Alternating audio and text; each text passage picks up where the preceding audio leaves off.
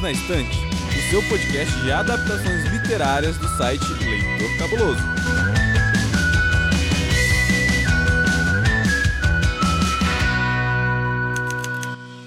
Oi, eu sou Domenica Mendes. Oi, eu sou a Tata Finoto. E eu sou o Andrei Matos. E nós estamos aqui para um episódio feliz e muito apaixonado. Já digo assim de cara que eu tenho certeza que esse episódio vai ser mais um episódio do Perdidos na Instante, daqueles que saem coraçõezinhos apaixonados. Hoje nós vamos falar sim de filme de bonequinho, de filme de hominho, de filme de super-herói. Mas não, gente, não vou fazer vocês passar pela Marvel. Estou resistindo nesse podcast a Marvel, mas nem tanto assim. Só que tanto assim, porque hoje a gente vai falar sobre a animação Homem-Aranha através do Aranha Verso, que tá nos cinemas. Então. Antes do episódio, a gente faz aquele momentinho gostoso, sabe? Aquele momentinho do beijo. Day, você que tá vindo aqui pela primeira vez, seja muito bem-vindo. Escolha sua bebida, seu café, seu chá, sua Coca-Cola, enfim, o que você quiser beber, meu amigo. E depois que você pegar aí na geladeira ou na cafeteira o que você quiser, por favor, aproveita e embala aí, ó. E manda um beijo para quem você gosta nesse podcast. Para quem que é seu beijo hoje? Ah, meu beijo vai para a pessoa que, inclusive, está aqui nesse podcast maravilhoso, que é Dona Tata Finoto, host oh. da tribo TDAH, que é um podcast maravilhoso, que eu faço parte, estou junto com ela na parte de edição, mas tem um trabalho sensacional. Então, vou fazer as honras da casa aqui, agradecer demais pelo convite. Quero dizer que sou fã da Domênica, além de amigo, é um trabalho e é uma pessoa que tem um trabalho sensacional e tá aqui junto com ela no Perdidos é uma honra muito grande para mim. A Dor já teve conosco lá no The Dudes, que é o podcast que eu tenho com os meus amigos, teve conversando conosco no Dudes Entrevistam. E agora eu tô por aqui para falar desse filme, como a Dor falou, é um filme de hominho, é um filme de super-herói, mas eu acho que é, essa animação, mais uma vez, é uma quebra de paradigma. Então, só para responder a pergunta, o beijo é pra Dona Tata Finoto maravilhosa, que está aqui junto conosco. Ah. A gente vai ser melado mesmo, porque eu vou mandar um beijo pra você. É isso, oh. a gente vai ser esse tipo de casal. É, vamos ser esse tipo de casal. Pode mandar pra outra pessoa, meu amor, não tem problema. Não, eu quero mandar pra você mesmo, porque eu te amo. Essa pessoa maravilhosa que tá fazendo podcast há 10 anos já. E é isso, oh. podcast. Oh. E pensar que, Domênica, você ainda começou a fazer podcast antes da gente, então... É, é, é, isso, gente. É. Podcast é traz amigos e traz amores. Eu recomendo. Bom, não é semana Dia dos Namorados, porque semana passada a gente falou sobre a adaptação 10 coisas que eu odeio em você, e também foi essa coisa cheia de mela-mela, né? A Mandinha mandando beijo pro marido, mandando beijo pro baço. Então eu não vou mandar beijo pro baço nesse episódio, tá? Mas. Ah, mas a gente manda por você. Beijo, baço. Beijo, beijo paçoca. Beijo, farofa. Tinha certeza, cara, tinha certeza. Mas é isso isso, a gente. Eu concordo super com vocês, né? Podcast traz amigos, traz amores, traz família, traz comunicação, traz muita coisa boa. E é por isso que meu beijo hoje vai pra Isabela, que se empolga com os episódios do Perdidos e fica me mandando mensagem falando tia, e ela comenta meio que em streaming, assim, sabe? Ela bota o play, vai comentando, e eu falo, meu Deus do céu, do que, que ela tá falando agora, né? Ainda bem que ela tá ouvindo os atuais, porque se ela ouvir os passado falar, Isabela, não tá dando, entendeu? Você não coloca... sei o que você tá falando, amiga. Exatamente, melhore a sua comunicação. E eu também vou deixar aqui um beijo lá pro Rafa Arinelli, que é do Cinemação, e deixar aqui de indicação um episódio que eles fizeram sobre esse filme, gente, que tá ó, espetacular. Ouçam Cinemação. Na semana passada, no episódio sexto, eu tive lá com eles, e olha, Cinemação é muito amor. Eu também amo esse meu amigo, Rafael Arinelli, então fica aqui a indicação do beijo, meu carinho pro Rafa. Rafa. E por fim, quem mais que eu quero beijar? Porque eu sou dessas que saiu beijando todo mundo. Vou beijar também todo mundo da comunidade do RP Guacha, que é mais um podcast aí que vocês têm que conhecer. Já indiquei algumas vezes aqui. Fica novamente a indicação. E, Thiago, Beijo pra você também. Tô com saudades, logo a gente se vê. Olha, tô, tô uma beijadeira hoje. Tô uma beijadeira. é isso, eu tô feliz porque eu tô com vocês. E, gente, agora que tá todo mundo beijado, bora falar de Homem-Aranha, então, através do Aranha Verso. O filme que a gente esperava de multiverso que finalmente chegou pra gente. É isso.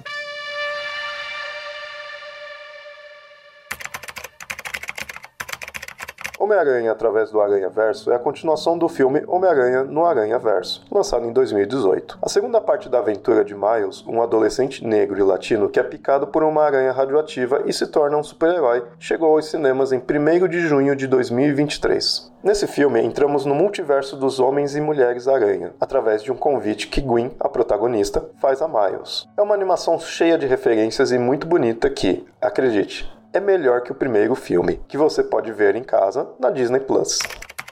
Iniciando aqui a nossa pauta de verdade, já deixo claro para você, ouvinte, que nesse episódio, onde a gente vai analisar o filme Homem-Aranha através do Aranha Verso, nós vamos falar com spoilers. Então, a recomendação já de cara aqui minha é que você vá ao cinema e assista esse filme. Nem falo que é para você poder ouvir o podcast, é porque o filme realmente é espetacular. E não é o espetacular Homem-Aranha. Uh, uh, uh, uh. uh, Quem entendeu, entendeu. Quem não entendeu, respira e tá tudo bem. E o desafio de hoje, já que é a primeira vez que o Day tá vindo aqui, eu vou tirar da reta de Tatá, porque ela jogou na minha reta. Então eu tô meio boladona ainda, então eu vou, vou ignorar ela um tempo. E eu vou desafiar você, Day, nesse ritual de passagem aqui no Perdidos na Estante. Eu te desafio, meu amigo, a nos contar como você se tornou o Homem-Aranha. Opa, Vai. que maravilha! Então vamos lá, vamos no estilo do filme, que é a história de como eu me tornei o Homem-Aranha brasileiro. Você já deve estar acostumado com a história tradicional, porém no meu universo foi um pouquinho diferente. Eu sou o Andrei Matos, vim do interior do Rio de Janeiro e acabei vindo para Nova York brasileira, Nova York Tupiniquim, que é São Paulo, por conta de um amor, o meu amor da minha vida. E nessa transição de um jovem jornalista sonhador que vem para Nova York brasileira, acabei sendo o quê? Picado por uma aranha radioativa, sabe? Rio Tietê, poluição, acabei tendo contato com ela, acabei me tornando o Homem-Aranha brasileiro. E nisso, jornalista trabalhando ali, tive que entrar para uma grande TV por aqui e dar imagens dos meus próprios atos heróicos na capital paulista. E acabei que não estou sozinho nessa missão e com esse filme do Aranha Verso descobri que tem outros multiversos em que outros Homens-Aranha também tem que trabalhar muito salvando as vidas e sendo o grande amigo da vizinhança. Então, basicamente, foi assim que eu me tornei o Homem-Aranha brasileiro. Brasil! Cara, eu perdi tudo com a aranha radioativa do, do Tietê, assim, pra mim. O, o, meu cérebro de TDAH já tava pensando numa capivara radioativa do Tietê. mordendo o Andrei. Não é? Seria muito mais legal um capivara man do que um Homem-Aranha, amor. É. Seria muito mais legal ser mordido por uma capivara. Enfim. É. se você estivesse no norte, você poderia ser. Não sei se mordido, mas também talvez beijado por um, um boto, e aí você seria um botoman. Poderia ser também, né? Poderia, poderia. Terror da vizinhança. Né? O terror dos casados. Ou um, sei lá, um vira-lata caramelo e você seria um caramelo man, sei lá. Ah, olha, boa, boa. Ó, oh, aí, ó, viu? Ai, gente, olha, esse podcast é muita cultura folclore nacional. Muito bom. Está aprovada a sua sinopse. Aliás, o seu desafio, né? Porque nem foi uma sinopse do filme, então é, tirem no dedo, gente. Pedra, papel, tesoura, para saber quem que vai apresentar um breve resumo aí sobre o que, que é o filme, por favor. Lembrando que o Homem-Aranha, através do Aranha Verso, é o segundo filme de animação, né? O todo será uma trilogia. Nós já tivemos o primeiro, que é o Homem-Aranha no Aranha Verso. Esse é o segundo, que é o Através do Aranha Verso, parte 1. E em 2024 nós teremos o parte 2. O que para mim foi uma surpresa, porque eu não esperava que o filme fosse dividido em duas partes. Ah, é. Eu também. é, foi uma surpresa quando se foi se encaminhando ali pro final, né, do filme, quando você vai vendo que eles estão se organizando para chegar, né, no clímax, eu falei, gente, mas já tem, sei lá, um, duas horas quase, duas horas e pouca de filme. Vai ser, tipo, três horas também, e aí acaba encerrando com cliffhanger pra gente ter o terceiro filme. O primeiro filme que a Dô tava falando, 2018, né? E antes da gente assistir esse segundo, a gente reassistiu o primeiro, porque né, o tempo passou e eu sofri calado. Então, e aí a gente acabou esquecendo algumas coisas mesmo, por conta de um monte de coisa que a gente Tudo. consome. E aí a gente voltou pra esse universo assistindo. E, cara, é de fato um- um- uma obra que parece que o tempo não passou, sabe? Parece que uma obra tava, tipo, conectada logo no fim da outra, sabe? Conforme a gente assistiu o primeiro e assistiu o segundo, a qualidade só aumentou e isso é maravilhoso. E eu com certeza acredito que o 3, e que é a segunda parte, né, do Homem-Aranha através do Aranha-Verso, vai ter aí esse mesmo sentimento, essa mesma pegada, sabe? De continuar essa história que a gente tá acompanhando do Miles nesse crescimento. Porque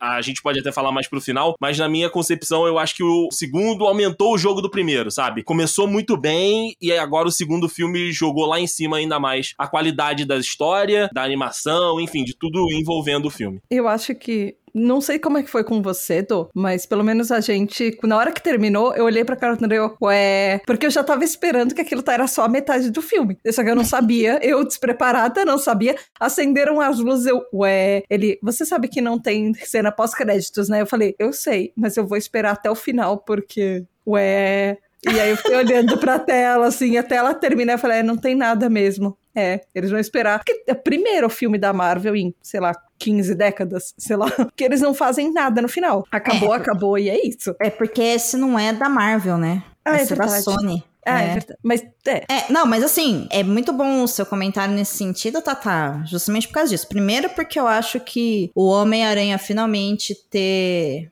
Não sei se seria voltar pra Sony, gente, porque assim, olha, também não é a minha expertise, ok? Olha aí, ó, aparentemente deve ser do farofa do Paçoca que tá se intrometendo na conversa, mas eles não foram claros na colocação, então eu vou aqui, né, enfim, continuar hablando Ele era da Fox, não era? ele era da Fox, isso, e aí teve, enfim, toda uma questão e um grande fuzuê, eu acho que é uma boa palavra, quando o Homem-Aranha chegou na Marvel, né? E realmente, assim, eu acho que ele é um personagem extremamente cativante no universo aí da Marvel e tudo mais. Eu gosto muito desse Homem-Aranha. Eu acho que o live action que teve, se eu não me engano, ano passado, né, em dois, ano passado em 2021, gente, já não lembro mais, mas enfim, Ah, foi os super últimos legal. três anos foram, foram um ano só, então.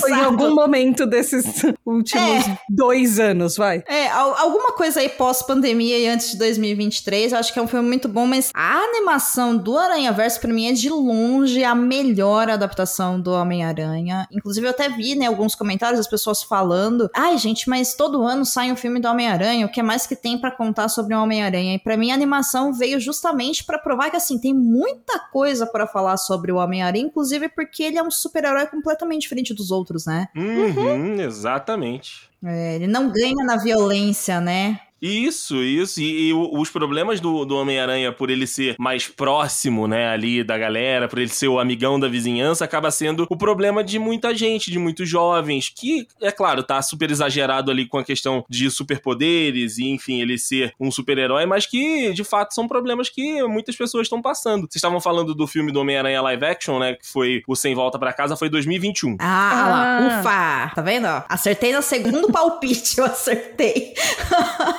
e uma coisa que me chamou muita atenção é que a gente foi assistir o Aranha Verso aí através do Aranha Verso. Beleza, sentamos lá, eu comi o super balde gigantesco de pipoca, né? Do qual eu como sozinha, porque felizmente casei com uma pessoa que não gosta de pipoca. Ponto Olha para aí. mim. Ponto para mim, finalmente uma coisa certa. E aí, estava lá, ronk, ronk, ronk, comia pipoca e brá, tal. E aí, quando aparece, né, Homem-Aranha através do Homem-Verso, a gente olhou pra cara do e falou, isso é só o prólogo? Porque assim, acho que são uns 15 minutos de prólogo da Gwen no Uhum. início. E é tão bonito e é tão empolgante que quase que eu e o Baço levantamos e fomos pagar o ingresso de novo pra poder continuar assistindo o resto do filme. Tão bom que é, sabe? É, esse filme começa com a Gwen, né? Com o lado dela da história. Porque no primeiro, a gente já começa com o Miles e a gente vai entendendo o que, que tá acontecendo junto com o Miles, né? E aí agora a gente vê o outro lado de como foi pra Gwen, como é esse universo da Gwen, quais são os desafios que ela tá enfrentando, né? Através também do multiverso. E a, a Gwen, ela é uma personagem que, na linha do Peter Parker, né? Ela é uma personagem que é quase desimportante, né? Porque. Oh, não, não, é não, não, não, não. ela é só um interesse romântico e a morte dela. Ela é um evento canônico importantíssimo. É, ela é um evento. Mas então, ela é um evento canônico pro Peter. É.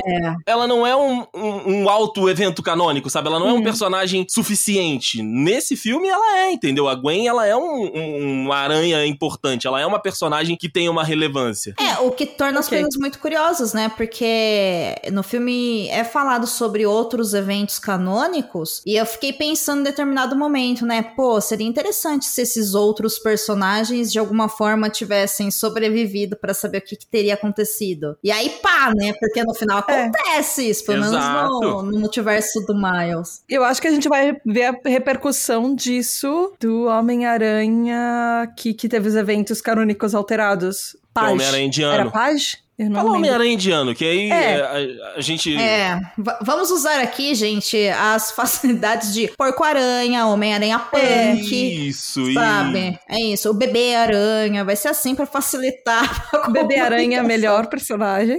Muito bonitinha, né? Muito bonitinha. Ela é muito fofa. Muito fofa. Não vou dizer Não, que e- é o melhor personagem, porque não é, tá? tá? O melhor personagem mas- a internet decidiu que é o Punk, e é um fato. É Ah. o Punk. Olha, teve um que apareceu por durante três segundos, mas eu já vibrei muito nesses três segundos que ele apareceu, que era o Homem-Aranha PCD. E eu achei Ah, incrível. sim. Aquele sim. que tem cadeira de rodas e anda com, com muleta. Eu achei incrível e que aí ele solta as teias das muletas. Cara, então, eu me empolguei muito com esse filme e quando eu saí do cinema, eu fiquei pensando, né? Quando saiu, e aí é difícil, eu falei que eu não ia falar de Marvel, mas eu tenho que passar por Marvel.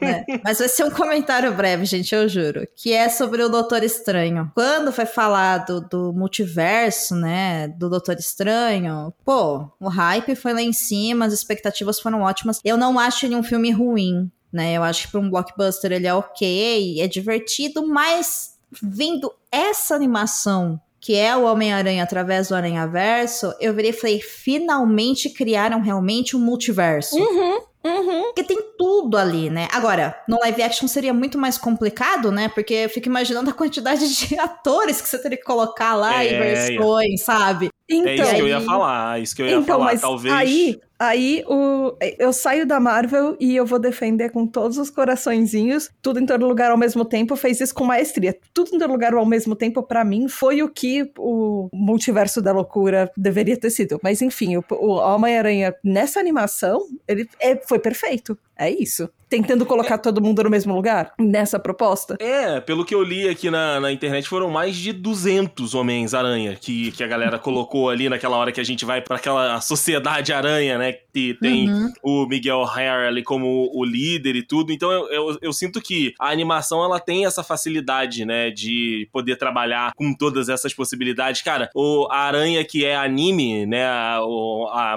a menina aranha, que é a, a aranha na A realidade. robô-aranha. É, é um robô, cara, é maravilhoso. E aí a gente pode. A, a gente vai ficar sempre naquela, porque esse é um filme de você assistir mais de uma vez. Porque ele Uhum. tem muito estímulo visual, né? Ele tem muitas coisas acontecendo no primeiro plano, mas tem muitas coisas acontecendo no plano de trás também, no plano do, do fundo. Então, é, por exemplo, quando a gente vai de um multiverso pro outro, quando a gente sai da Nova York do Miles e vai pra Nova York da Gwen, já são animações completamente diferentes. Aí a gente tem a animação do Lego, que também foi um, um negócio muito legal por conta de ter sido né, desenvolvido por um garoto de 14 anos. E aí a gente vai pra Nova York do Homem-Aranha indiano, que também é outro rolê e é outro estilo de animação. Então, assim, são muitos estímulos, são muitas coisas que a gente vai tendo num mesmo filme e que vai a gente vai montando, né, essas peças do, do multiverso. Então eu acho que a animação tem essa vantagem em cima do live action, concordo com a Dor, acho que o Multiverso da Loucura prometeu muito e poderia ter entregado mais. Não é um filme ruim, é um filme blockbuster que ali cumpre algumas das suas propostas, mas eu acho que aqui e também no Tudo em Todo Lugar, a gente tem trabalhos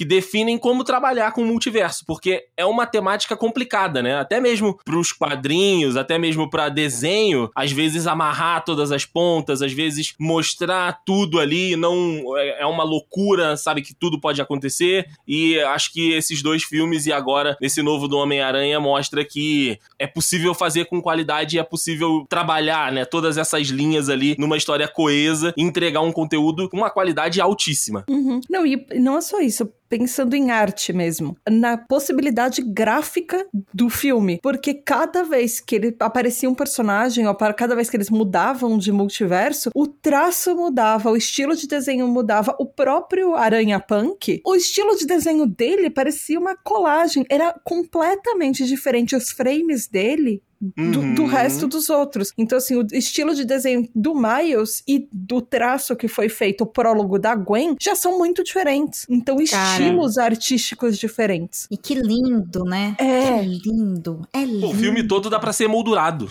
Sim, e ao mesmo tempo, por exemplo, a gente que já tem uns anos de estrada aí, a gente assiste, sei lá, Ted Laço e vê o Lego do Ted Laço, e a gente vê lá o Homem-Aranha em Lego. Aí você fala, meu, isso daí nada mais é do que, né, vamos fazer uma publicidade dentro do filme para depois vender, né, o Lego, o Ted Laço, o Lego do Homem-Aranha. E aí eu olho e falo, sim, mas eu quero, porque é muito legal. De verdade em algum lugar, sabe?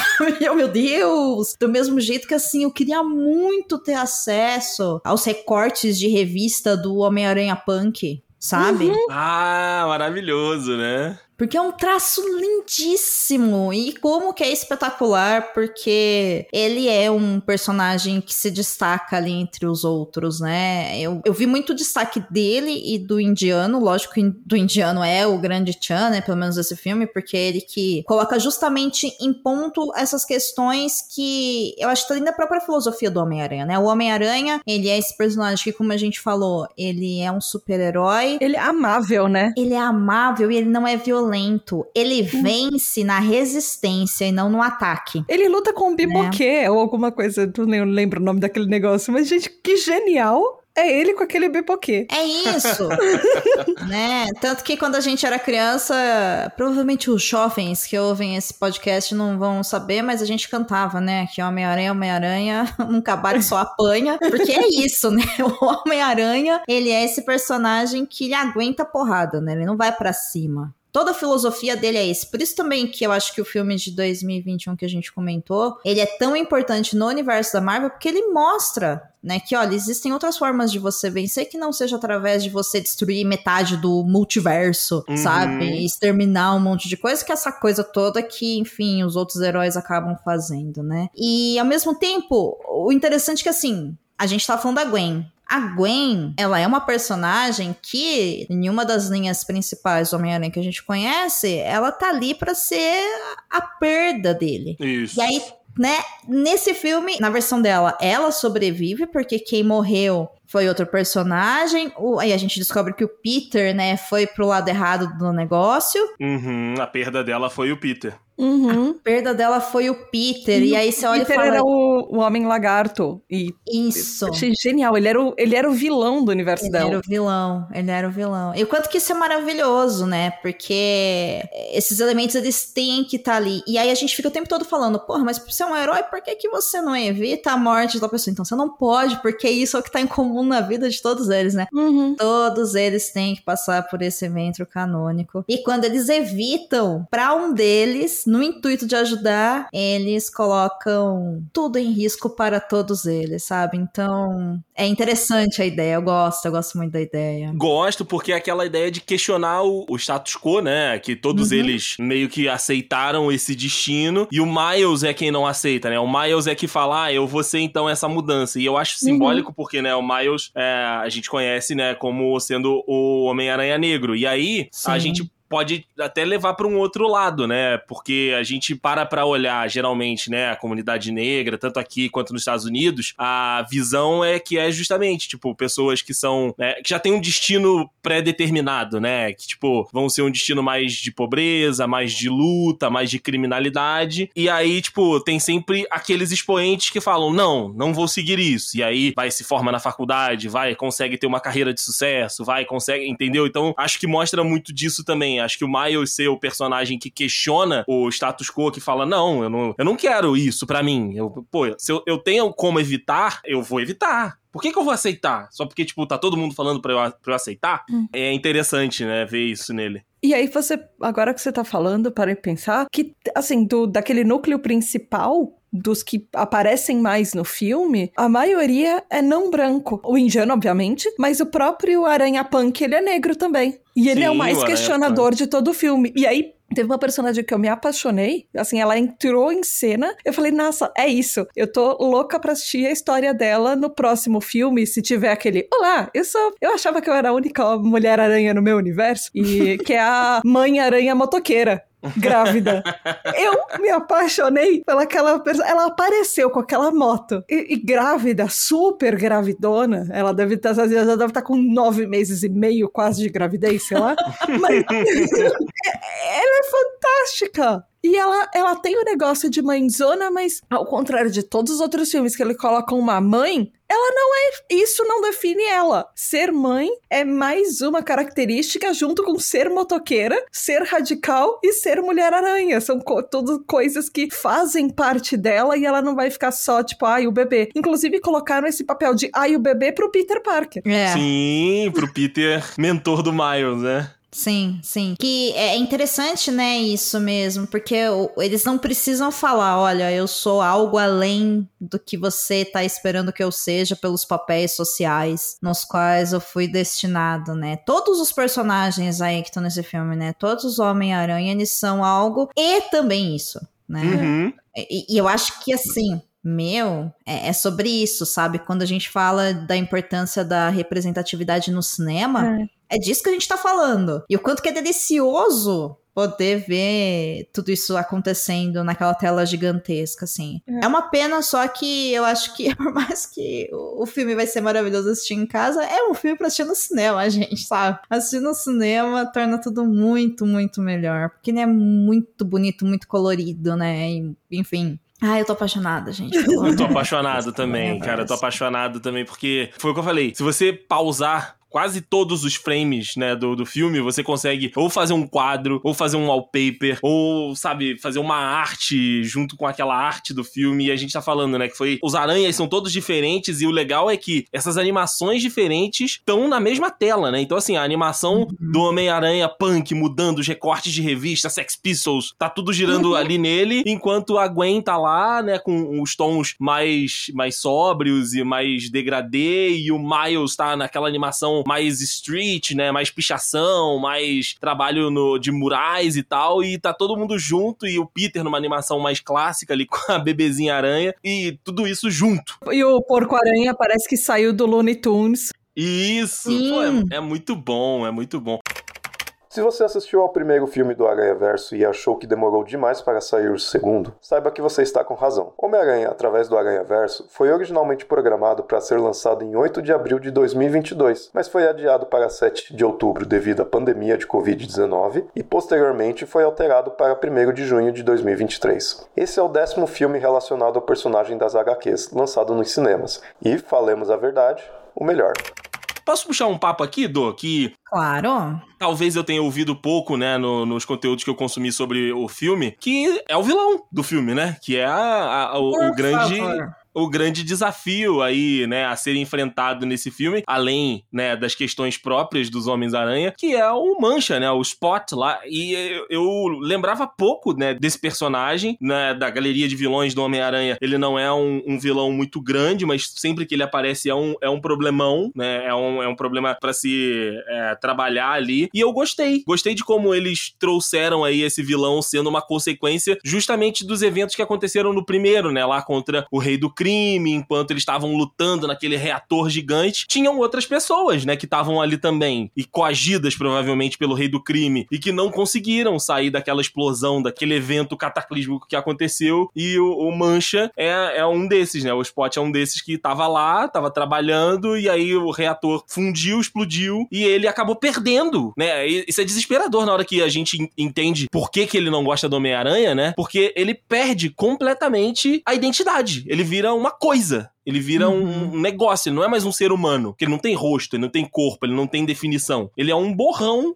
que foi criado de um acidente nuclear, cara. É bizarro de pensar, sabe, esse tipo de, de coisa. E aí, a cabeça vilanesca dele de, de, de físico ali, ele vai bolando, né, o plano dele e tem uma hora que ele consegue. E ele também muda, né? É muito legal que o Mancha começa com uma animação, quando ele tá ali ainda tentando roubar o caixa eletrônico, quando ele tá lutando com o Miles e com a Gwen. E aí, quando ele consegue, né, num outro universo, de novo, fundir o reator e virar, né, o, o, o a ameaça maior do multiverso pros aranhas, ele muda de animação também, né? Ele fica mais é, rabiscado, né? Como se fosse um, uma agressão ao papel, sabe? Quando você tá com muita Sim. raiva e você rabisca com a caneta até rasgar o papel, vira uhum. assim a animação do Mancha. E eu acho que encaixou. Esse vilão encaixou pra, pra tudo isso que a gente tá falando, né? Ele é uma ameaça para tudo, sabe? Porque é ele, ele é um buraco negro que pode engolir todas as realidades, que pode aí acabar com tudo e todo mundo precisa lidar com isso. Eu acho que tem um, um ponto nessa personagem que é assim: ele é a consequência de um monte de fatores que muitos deles estavam alheios a ele mesmo. Por exemplo, ele era um cientista que provavelmente estava focado nas pesquisas dele e ele só queria levar o, o, as pesquisas dele a fundo. Só que aí ele acabou trabalhando para alguém que usou as pesquisas dele para um viés negativo e ele foi conivente com isso, de vendo para onde estava indo a destruição que a pesquisa dele científica estava causando. E aí chega um momento que quando ele vai enfrentar o Homem-Aranha logo no começo do filme, aquela frase de a gente nunca sabe o que o outro tá passando, ele estava dando muita importância de nossa, agora eu sou um super vilão e O Miles tava, velho, eu, eu tô no ensino médio. Eu só quero atender o telefone do meu pai. Espera aí um pouquinho, porque eu não consigo atender o telefone do meu pai enquanto eu luto com você. E o Miles tava. Ele não sofreu bullying do Miles, mas para ele é como se ele tivesse. Ele foi descartado. É aquela consequência na autoestima que quando a gente sofre bullying a gente tem, do tipo, agora eu vou me vingar daquela pessoa que ela acha que eu não sou importante para ela. E pra pessoa, no caso o Miles, ele era só mais um. O vilão não tinha importância na vida do Miles, tanto quanto o vilão estava import dando importância do Miles na vida dele. Então, aquela disparidade de quanto de repente você desconsidera uma pessoa e ela estava apostando tudo em você. E aí isso foi, virou um problema que escalou. Porque aí ele Sim. começa a ser um vilão pior. Ele era um problema pequeno, ele acabou sendo um vilão pior porque ele foi desconsiderado. Porque o Miles tinha os problemas da vida dele também. Ele tem que passar no vestibular, ele tem que seguir a escola, ele tem reunião da, do professor. E a gente não sabe o que tá acontecendo com a outra pessoa. E foi exatamente isso as consequências do filme. Tudo poderia ter sido resolvido se eles tivessem conversado. ou se, sei lá, ele não tivesse usado usado as pesquisas dele pro mal, se ele puder, ele poderia, poxa, imagina o Mancha como super-herói. Ele poderia ajudar em um monte de coisa no universo mas é a perspectiva dele de como, para o que ele percebeu que ele poderia usar os poderes dele, ou como ele se sentiu até tratado pela sociedade, que ele viu que ele não tinha uma escolha a não ser se virar para isso, porque ele fala: ah, eu não tô roubando de você do mercadinho, eu tô roubando do grande banco que não tá ligando nem para você nem para mim, e eles têm dinheiro de sobra, porque ele tava precisando desse dinheiro. Os próprios argumentos dele no começo são muito de desespero. Eu tô me voltando para isso porque eu não tenho outro outros recursos. É, ouvindo vocês me veio muito à cabeça o quanto que o Mancha, ele também é um personagem que começa a perder a própria identidade a partir do momento que ele não serve mais como um trabalhador, né? Agora vai ser aquele momento de sobe internacional, eu sei, mas é, é isso, né? Ele era um trabalhador e aí, claro que a gente pode falar, ah, mas ele fazia uma pesquisa para algo ruim. Então, o cara tava lá pra pagar boleto, né? Eu entendo a gente questionar a ética, e por favor, vamos questionar a ética. Mas a gente não sabe de fato, né, o acesso ao que que esse personagem tinha. O fato é que ele acabou ali porque ele estava trabalhando, se ferrando no processo e ao se ferrar não houve nenhum cuidado com esse ser, né, que foi totalmente desumanizado. E a desumanização dele não é só física, né? Por isso que eu acho que é muito representativo ele começar precisando roubar um banco, porque ele fala, eu não consigo trabalhar, eu preciso comer, sabe? Uhum. E aí? Então, né, eu acho que essas reflexões elas estão no filme, inclusive eu acho que esse filme é, tem muita crítica, né? Tá na Camada, moda. Sim, tem bastante. Né? E para mim a melhor crítica é o momento que o o Punk elogia o bebê, que ele fala: Ó, oh, você teve coragem de fazer cocô na frente do, do líder, cara, corajoso, sabe? Foi o melhor comentário, assim, eu gargalhei altíssimo. Mas eu acho que é uma reflexão muito importante, principalmente, claro que o filme não se propõe a isso, mas a partir desse espaço que a gente tá tendo aqui, a gente tá envelhecendo mais, né? Enquanto humanos, a gente tá com uma expectativa maior. E é um fato, quando a gente perde o nosso poder produtivo, quando a gente não tem mais um trabalho, a gente não gera mais dinheiro, a gente meio que é esquecido e jogado de lado na sociedade. Sabe? Sim. A gente se torna manchas na sociedade. A gente vai sendo descartado, né? E o quanto que Pô, isso é pesado, né? E eu concordo, mas assim também, né, Tata? Pô, se, se o vilão conversa com o herói, não precisa ter filme, né? Sobe crédito. É, é. E aí, e aí, entra naquela cena dos dois Homens-Aranhas, o Homem-Aranha psiquiatra, junto com seu paciente Homem-Aranha, falando: é, Eu tive uma grande perda. Seu tio é, eu sei como é. E o, o, Homem-Aranha no divã. Poxa, Sim, fantástico. Não. Até o Homem-Aranha é psicólogo. Né? Façam terapia, até o Homem-Aranha faz, né? Maravilhoso. Pensando também em vilão, gente, eu fiquei pensando que, além do Mancha, que com certeza ele tem todas essas camadas aí possíveis, e, enfim, Miguel. Miguel. Hum, uhum. Rapaz. Miguel, gente. E aí, quem que é o verdadeiro vilão desse filme? É o Miguel ou é o Mancha? Postei e saí. Por hoje é só.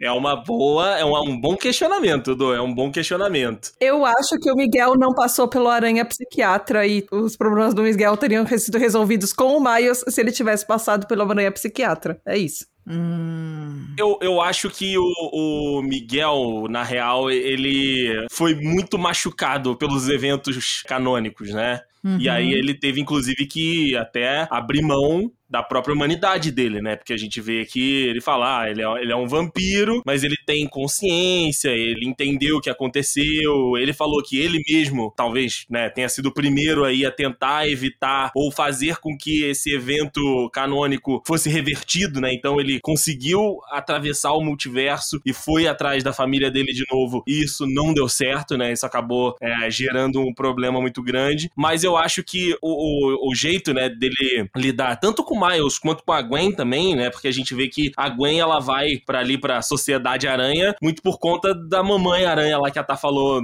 motomãe aranha, é, recrutá-la, né? Trazê-la pra, pra parada. Ele falava: não, ela não vai dar certo. Ela é muito nova, muito responsável. Aí ela, não, ela já entendeu, traz. E aí a Gwen traz a, a, a, carga dela. Então eu acho que o, o Miguel, talvez se ele tivesse parado para ouvir um pouquinho do Miles, e tentado entender ali o que que, o que, que representava para ele, né, aquele evento canônico, o que que representou para ele salvar, né, ali o, se não me engano foi o tio, né, do, do Aranha no, no universo indiano, eu acho que eu, ele não reconsideraria, tá? Mas talvez eh, eles teriam menos conflitos. Mas é isso, se um conversa com o outro, a gente não tem filme, né? é, eu, e a Gwen, apesar dela ter chegado lá no, no Aranha Verso através da, de ter sido recrutada pela.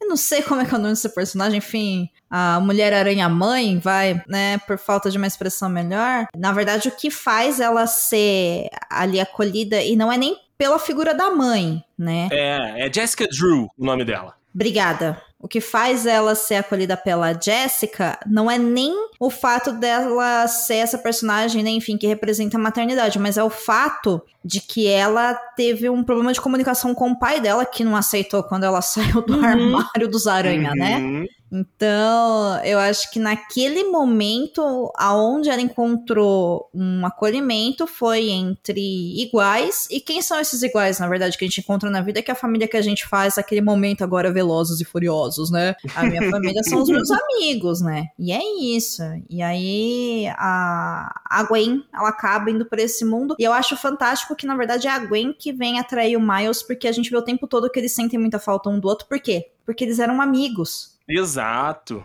Porque um entendia o outro. E eles estavam na mesma Sim. faixa etária e é aquele negócio de eles, pela primeira vez, os dois sentiram um senso de, de comunidade. Poxa, eu, per, eu, per, eu pertenço aqui, mas, poxa, tô, o Miles pertence aqui, mas também tem a Gwen, também tem o Peter, também naquele núcleo do primeiro filme sabe? É, uhum. De repente, de um sozinho isolado, viraram três. Sim. Que entendem, que passaram mais ou menos pelas mesmas coisas. É interessante, né, gente? É, é um filme. Nossa, é um filme. é, é um filme muito vida real, assim. Sim, tem muitas camadas. Tem muitas hum. camadas, dá pra gente passar horas e horas aqui conversando sobre elas. Não, eu fico pensando que talvez tenha aquele negócio do Sabe aquele negócio da psicologia que fala que às vezes você não gosta de uma pessoa justamente por ela demonstrar os traços que você não gosta em você? Uhum. Eu fico achando que talvez o Miguel tenha tanta raiva do Miles, porque o Miguel, basicamente, ele, a história dele deu um pouco da história da Wanda no filme do Multiverso da Loucura. É a pessoa desesperada por resgatar a família dela, que invade um outro multiverso, onde no caso Miguel não existia naquele multiverso, para criar a filha que ele não teve a oportunidade de criar no universo dele. E aí ele destrói o multiverso por causa disso. E a partir do momento que o Miles é picado pela uma aranha de um outro universo, e na cabeça do Miguel ele não teria direito de ser Homem-Aranha naquele universo dele, eu acho que ele vê o espelhamento de eu fiz merda em universo e aquele moleque tá fazendo a mesma coisa que eu fiz e eu sei que vai ele vai colocar tudo a perder e eu preciso impedir, porque eu causei consequências e as dele talvez sejam muito piores do que as minhas. Eu acho que talvez uma pouco da raiva do Miguel seja isso, mas eu tenho outras teorias que talvez sejam alguma coisa do tipo, de repente o Miles é, é parte de algum evento canônico que destruiu a família do Miguel ou é parte de algum evento canônico que no multiverso do Miguel ou no outro universo que ele invadiu? Que talvez eles tenham alguma treta que o Miles não saiba, mas o Miles do universo Pode do Miguel ser. esteja envolvido nisso, por exemplo. Eu gosto dessa teoria sua, mas para mim o Miguel ele é muito o Thanos, sabe? Do Aranha Verso, assim. É o tipo de personagem que você olha e fala assim: ah, eu até consigo te entender, mas a real é que quanto mais eu te entendo, mais errado eu acho que você tá. Uhum sabe? Porque é isso, né? Eles são. Tanto ele quanto o Thanos, eles têm isso em comum, eles têm um discurso que quase te convence que eles estão falando certo, mas quando você ouve literalmente o que eles estão dizendo, você fala: ah, não, gente, não. Tipo, não. Você pode fazer o que você quiser e a sua solução é matar o menino. Hum. Sério. É. Né? Você tem lá joias do poder que você pode fazer absolutamente qualquer coisa. A sua solução é então exterminar metade da vida de todo o universo, em vez de criar mais comida. Pô, gente, sabe? Você literalmente pode fazer o que você quiser, né? Então, é, eu acho que existe uma tendência mesmo, e, e eu acho também que isso coloca um pouco mais de tridimensionalidade nos personagens, né? Hum. Porque hum. nem todos eles podem ser bonzinhos o tempo todo, né? Eles erram. E, e, eu boto muita fé nesse negócio de. Eu acho que é possível que ele tenha se corrompido quando ele tentou sair do universo dele e ele viveu uma vida que não era dele. Uhum. Sabe? Isso para mim faz sentido, assim, dentro de tudo que a gente falou sobre o que é o Homem-Aranha, né? A necessidade dele de é, viver em comunidade, salvar, não brigar e tarará. É, para mim faz sentido em certo ponto. Mas o Miguel, ele foi um personagem que eu olhei e falei, tem coisa ainda aí para ele que a gente não conseguiu pegar, sabe? Eu, eu, sinto que tem alguma coisa. Talvez não tenha, gente. Talvez eu não tenha entendido o suficiente. mas, né, não sei. Eu saí do cinema pensando, o Miguel não consegui captar tudo não, sabe? Sabe? Não sei. Uma coisa que você tava falando agora, do, do jeito que você tava descrevendo, não lembra para você um pouco aquelas pessoas que perpetuam um ambiente tóxico? Do tipo, eu Sim. sofri, então você também tem que sofrer exatamente o que eu sofri. Não foi fácil para mim, então não vai ser fácil para você. Então ele meio que perpetuava isso com toda a aranha. Do tipo, eu perdi minha família, você tem que perder o tio Ben. Você tem que perder teu pai. Você tem que perder seu amigo. E do é. tipo, meio que ele comandava um pouco por isso. Eu sei o que você tá passando, mas eu, eu quero que você sofra isso, porque eu também sofri. E ele não superar isso, obviamente, você não supera a morte de uma pessoa próxima, mas ele ficar tão preso nisso, olhando a foto e tudo, e querendo que as pessoas passem por isso, parece que propositalmente até. Tem uma coisa pesada ali, sei lá. Me parece uma coisa intergeracional quando a gente olha, por exemplo, para a geração dos nossos pais ou avós, enfim. E aí você ouve essa galera usando os discursos de tipo, no meu tempo era assim, então agora que chegou o meu momento de brilhar, você também vai passar uhum. por isso. Né? Pô, Todo mundo passou por isso, você também tem que passar. É, não, não tenho não, cara. Eu quero deixar o mundo um pouquinho melhor do que quando eu cheguei. Uhum. Né? Sabe assim, eu espero ser uma pessoa melhor para as pessoas ao meu redor do que foram comigo, afinal de contas, as pessoas que me criaram estavam aprendendo, né? Então, eu acho que é uma possível leitura, sim, tá, tá? Eu acho que faz sentido. Ei, você quer encontrar um mundo secreto de adaptações literárias? Sim, mas onde? Perdidos na estante. Mas, gente, caminhando pro final aqui, o que, que vocês acharam? Primeiro eu quero saber a real, assim. Vocês sacaram que o Miles tinha ido pro multiverso errado? Ou foi uma então, surpresa para vocês? Foi uma surpresa, mas o, o negócio de, desde o primeiro filme, eles estarem mostrando aquele 42 na aranha. Uhum era um negócio, né? Mas a gente sabe, eu, eu fui pesquisar depois, fui dar uma olhada depois, o número 42 ele é muito relevante para a comunidade negra americana por e ainda mais por conta de quem gosta de beisebol, né? Porque o número 42 foi do primeiro jogador negro da Liga Americana de Beisebol. Inclusive a gente viu um filme Tem sobre um filme, ele é. com o Chadwick Boseman e é maravilhoso, enfim. E aí é, é, tudo isso, né? É a Aranha da Terra 42, o Miles sem uma camisa 42. E aí ele foi pra Terra 42, que foi da onde veio a Aranha. Quando o Miguel faz essa explicação, você, tipo, ah, porra, a Aranha então não era do universo dele. Mas não, eu não, eu, eu não consegui, tipo, puta, então ele vai voltar pro universo da Aranha. Na hora que ele foi e o tio tá vivo, é a hora, é o momento que você fala, hum é. Você lembra, você lembra aqui que eu olhei para você no cinema eu falei? Eu olhei pra André e falei: olha, aquela aranha, ele fala que é por genética. Ele leva você onde tá o seu material genético pra uhum. casa. Mas a aranha que ele foi picada é, do, é do outro universo. Eu falei: olha, só falta eles mandarem ele pro universo da aranha e não o dele. Afinal, gente, eles estavam no Aranha-verso, né? O que é. importa é o DNA da aranha, né? É, exato, exato. E é, é mais uma coisa da consequência, do tipo, o, o que o Miles vira com as influências que não a da aranha, com as, as consequências erradas, o que que o, o, multiverso fez com ele, as possibilidades dele, do tipo, ele poderia ser o vilão, mas ele poderia ser o mocinho também. Como as influências do tipo, quem morre e com quem ele se mete, o que que ele precisa fazer para conseguir dinheiro para sustentar a mãe dele, fizeram todo o, o que ele poderia se transformar também. É, ou pode ser simplesmente um paralelo pelo simples fato de que, como a aranha não tava lá para picar ele, ele acabou se tornando um vilão. Assim como no multiverso da Gwen, como a aranha picou ela, o Peter se torna um vilão. Sim. Sabe? Uhum. Porque assim, tem que ter um, um equilíbrio no universo, né? E essa aranha vai picar alguém. A aranha picou eles, então né? O que aconteceu? Agora, é curioso, porque na Terra 42 a gente não tem herói, então.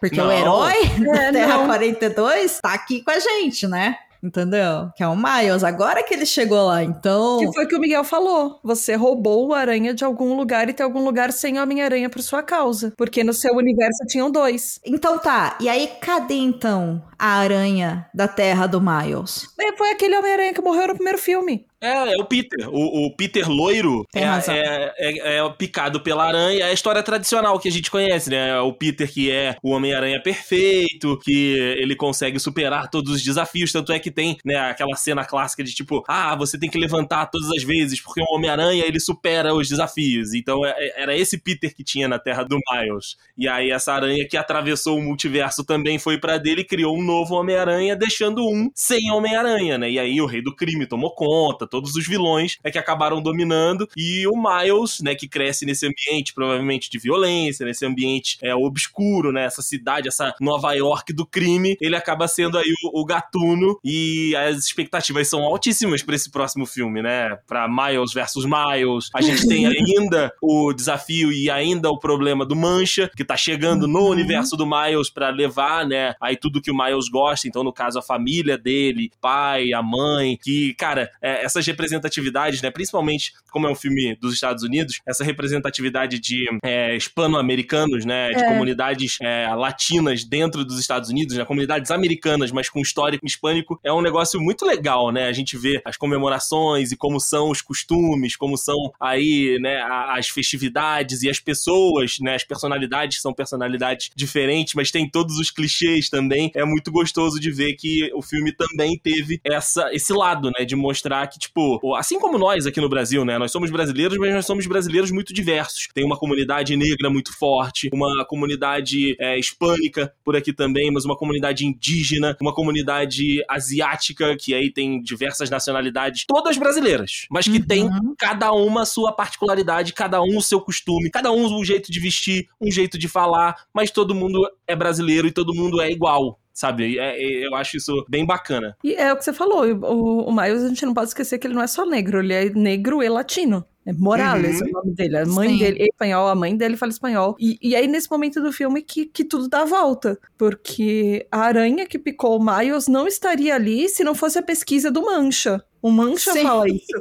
Você não teria virado Homem-Aranha se eu não tivesse aberto um portal que caiu a aranha daqui e te picou. Então, uhum. a, o Miles não escolheu ser picado. A aranha tava ali porque volta o Mancha culpando o Miles por uma coisa que ele também teve um papel em fazer. É, um erro é. que ele também cometeu. E aí, nesse sentido, mais do que um o problema dos eventos canônicos, o Miles ele realmente é um efeito colateral, né? Uhum. O que? Nossa, o hype agora foi assim, gente, na estratosfera, porque tem toda essa camada, né, ser esse personagem negro, né, esse símbolo aí, ele é jovem, né, ele é leve, ele é divertido, e como que ele vai enfrentar tudo isso, né, lá na Terra 42, ao enfrentar ele mesmo entre outras aventuras. Porque é claro que a galera também, né? Os outros Homem-Aranha vão ter que vir atrás dele. Afinal de contas, o filme se chama Homem-Aranha através do Aranhaverso parte 2, né? é. né? Então essa galera vai vir, sabe? Não precisam chorar de saudades. Né? Em 2024, logo aí, no dia 29 de março, estaremos todos no cinema para poder matar a saudade dessa galerinha toda e nossa, gente, eu estou assim animadíssima e confesso que a minha última fala nesse filme foi mas, gente, a Sociedade do Anel 2.0, né? Porque do nada né? Exato. E você fica com aquela cara de tô hypado, tô hypado, né? Quero, começa, começa o próximo, começa o próximo. É, coloca a segunda fita, coloca a segunda fita. Referência que quem ouve a gente tem menos de 30 não vai entender. Mas é isso, eu acho que vai ser um filme maravilhoso. Eu tô bem, bem empolgada. Então, final de março do ano que vem estaremos todos no cinema, é isso mesmo, Andrei e Tata? Sim, sim, estaremos reunidos, estaremos vibrando, estaremos todos aí nessa expectativa da conclusão dessa história, né? Desse personagem tão bacana e tão legal que é o Miles. Vale destacar que o personagem vai ter um filme live action, né? Já foi aí trazida essa informação, ainda não tá escolhido quem vai ser o Miles, né? O ator que vai interpretar, nem qual história vai ser contada, mas a gente vai ter mais de Miles. Nesse filme da Sony, a gente teve muita referência, cara cara. E por isso que eu falei que eu acho que esse segundo filme deu uma jogadinha, deu um up no primeiro filme, porque o primeiro filme teve diversas referências, mas, cara, nesse a gente viu cenas do filme do Tobey Maguire, Nesse uhum. a gente viu uhum. cenas do filme do Andrew uhum. Garfield. Verdade. Nesse a gente viu um personagem dos games da Sony, o Peter Parker dos games. Nesse a gente viu, né, o Donald Glover, que faz parte Sim. do universo da Marvel, né, dos filmes da Marvel. Então assim, os caras foram para todos. Todos os cantos. Inclusive tem a animação, sabe do meme do Homem-Aranha de um ah, apontando o outro? Além da brincadeira, né, de todos um apontando pro outro. Tem o Homem-Aranha daquela animação. O Homem-Aranha da animação dos anos 80, dos anos 70. E ele interage com, com o Miles ali naquela perseguição. Então os caras foram para tudo tudo de Homem-Aranha tá inserido ali de alguma maneira, tá representado ali um pouquinho de cada maneira. Então, eu acho que é, o jogo tá lá em cima, os caras estão jogando o mais alto uhum. nível e eu tô nessa expectativa de que o terceiro mantenha ou supere isso aí, porque vai ser o ápice, né? Vai ser a conclusão dessa história que a gente tá acompanhando desde lá de 2018. Eu acho que vai superar e não, não tem como esse filme ser ruim. É, eu só vou precisar assistir o primeiro de novo, porque eu já vou ter esquecido tudo até março. Daqui a praticamente um ano. Ah, mas que triste, né, amiga? Estou aqui com dó de você nesse momento. Que triste, é. Exato, muita dó. É. Nossa, que tristeza. Eu ah. descobri que a hype desse filme tá tanta que uh, coisas, informações que o Twitter joga na sua timeline que você não tem uma escolha a não ser descobrir aquela informação. Já existe fanfic romântica do Miguel com o Homem-Aranha de Lego. Por quê? Como? Eu não sei. Mas eu descobri que existe um fandom chipando os dois. Enfim. É, é isso, gente. Com essa informação e animadíssima pra Homem-Aranha através do Aranha Verso parte 2, porque eu acho que a parte 1 foi melhor que o primeiro filme. E olha que isso é muito difícil, a continuação ser melhor que o original. Uhum. Eu agradeço a vocês pela companhia nesse episódio, Tatá e Andrei. Foi um grande prazer. Pô, eu e... que agradeço. É sempre um prazer estar aqui com casa. você, Domênica. Ah, que delícia. Vocês vão voltar mais vezes. Inclusive, te espero aqui em casa. Hum. Irei, irei, irei, irei para a casa de vocês. Abro aqui um espaço para vocês divulgarem as redes sociais de vocês brevemente para o pessoal seguir essas duas pessoas maravilhosas que eu tenho a honra aí de ter como grandes amigos para a vida toda. Tata, quer começar você? Suas redes? Onde o pessoal te encontra? Ai, obrigada, Dor, por chamar de novo. É sempre um prazer gravar com você. É sempre um prazer estar na sua presença de qualquer maneira, gravando, não gravando, fofocando nos bastidores, enfim. comentando sobre eventos por WhatsApp, essas coisas, enfim. Obrigada, de verdade. Sempre que você precisar chamar, eu tô aqui sempre, qualquer coisa. Enfim. Ouvintes, eu já apareci aqui algumas vezes, mas é bom lembrar. Provavelmente você talvez não tenha ouvido os últimos episódios que eu participei. Então volta lá no período da estante ouve. Enfim, o Firefly Lane. Mas uhum. eu sou a Tata Finoto. Eu sou da Tributa da H, que é a primeira e maior comunidade em português do mundo, o primeiro podcast em português do mundo sobre transtornos de déficit de atenção e hiperatividade, o TDAH. Então vai lá em arroba tributadh em todas as redes sociais, absolutamente todas, em, em todas elas. E porque aparentemente eu só faço isso da minha vida. Mas é isso, tem o podcast também, ouça um podcast, porque você muito provavelmente conhece alguém com TDAH e entre 10 amigos, se nenhum deles for TDAH, há uma probabilidade de ser você, por estatísticas populacionais. Então, só fica uma dica. É isso. Esse momento, né? Esse momento Muito bom. Não, velho, esse momento, tipo, aquele prefeito na época do, do Covid, né? Eu vou pegar, você vai pegar, todos nós vamos pegar. Foi tipo isso, né? Se você não conhece ninguém que tem, talvez seja você que tem, né? Se você no seu grupo de amigos não é o chato, adivinha. Se você não conhece ninguém chato, você é o chato. Foi mais ou menos isso.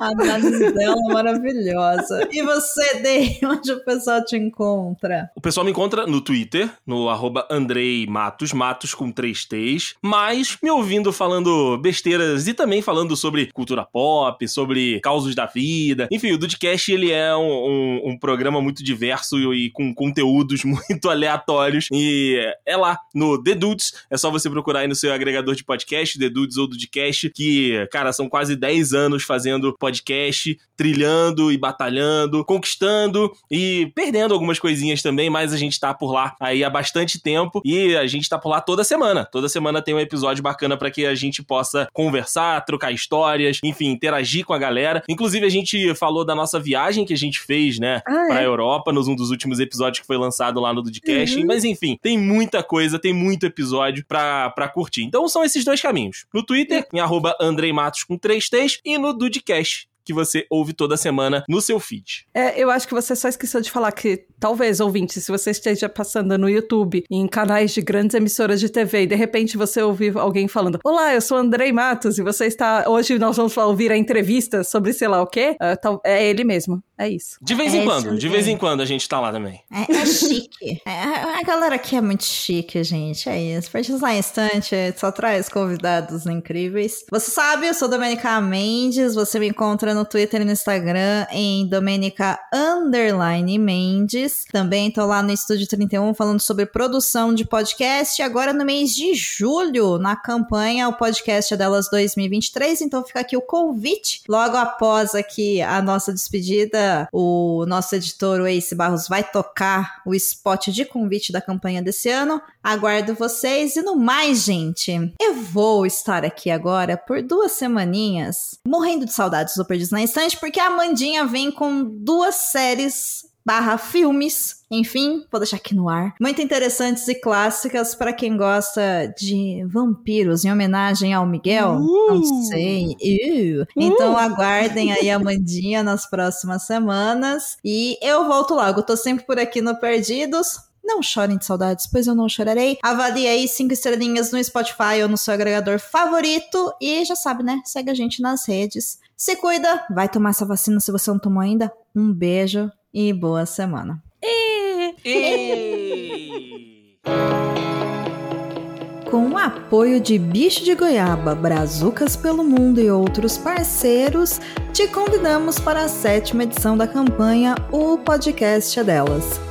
De 1 de julho ao dia 31, participe com um ou mais episódios do seu podcast. Basta ter uma ou mais mulheres participando do seu episódio, declarar a sua participação na campanha e nos enviar o seu episódio concorra a prêmios exclusivos nessa edição. Para saber mais, acesse o podcastadelas.com.br e leia o edital. Esperamos você! Hashtag o podcast é delas 2023. Uma atitude simples que muda a podosfera. Por mais mulheres nos podcasts.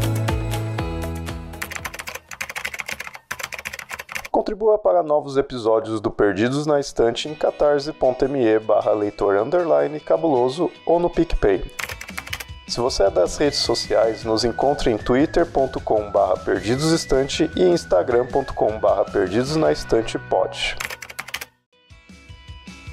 E esse foi mais um episódio do Perdidos na Instante. A apresentação é de Domênica Mendes, Tata Finoto e Andrei Matos. A pauta é de Domênica Mendes. A produção é de Domênica Mendes. O assistente é de Leonardo Tremesquim. A edição é de Ace Barros. Esse episódio é um oferecimento de Airechu, Aline Bergamo, Alan Felipe Fenelon, Amauri Silva, Caio Amaro, Camila Vieira, Carol Vidal, Carolina Soares Mendes, Clécius Alexandre Duran, Daiane Silva Souza, Guilherme de Biase, Igor Bajo, Janaína Fontes Vieira, Lucas Domingos, Lubento, Luiz Henrique Soares, Marina Jardim, Marina Kondratovic, Moacir de Souza Filho, Nilda e Ricardo Brunoro. Até o próximo episódio.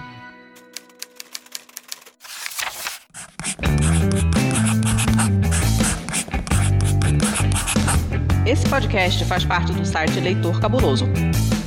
Conheça nossos conteúdos em www.leitorcabuloso.com.br.